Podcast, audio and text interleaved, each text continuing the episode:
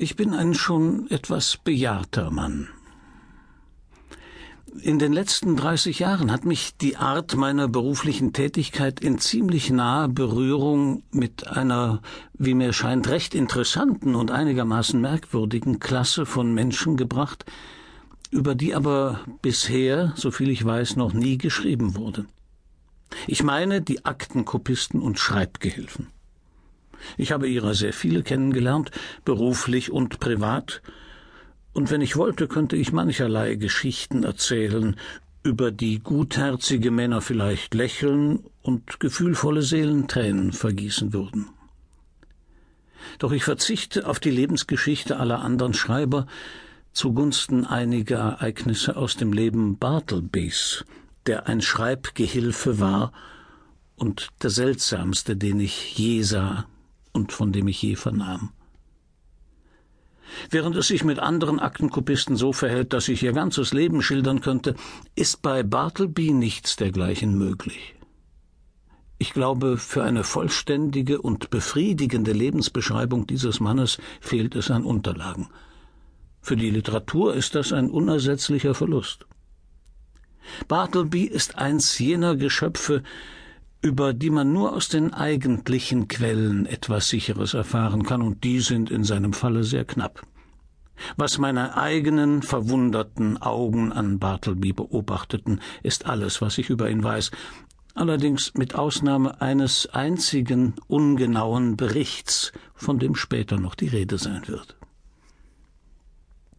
Ehe ich den Schreibgehilfen vorstelle, wie er zuerst vor mir erschien, ist es zweckmäßig, dass ich einiges über mich selbst, meine Angestellten, meinen Beruf, meine Kanzlei und die Verhältnisse im Allgemeinen sage. Denn eine solche Schilderung ist unerlässlich, damit man die Hauptperson, die hier dargestellt werden soll, hinreichend versteht.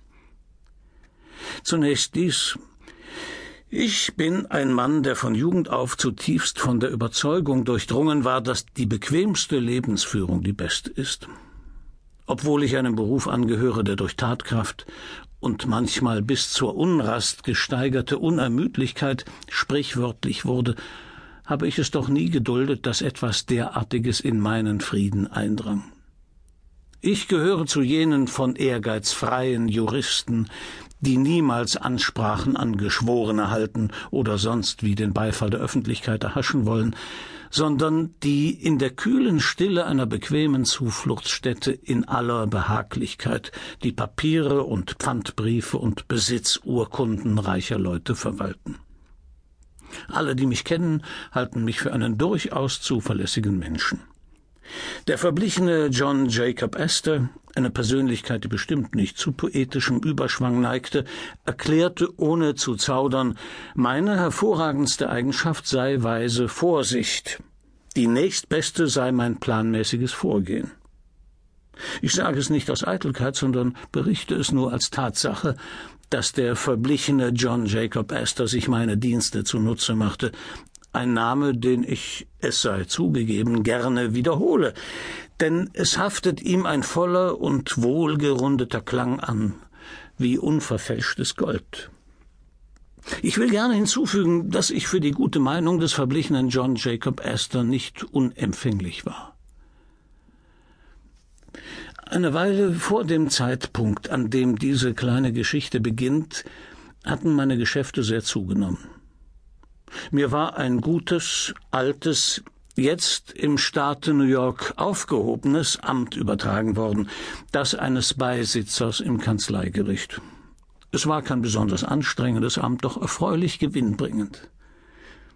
Ich verliere selten die Beherrschung, noch viel seltener ergehe ich mich in gefährlicher Entrüstung über Unrecht oder Unbill und Kränkungen.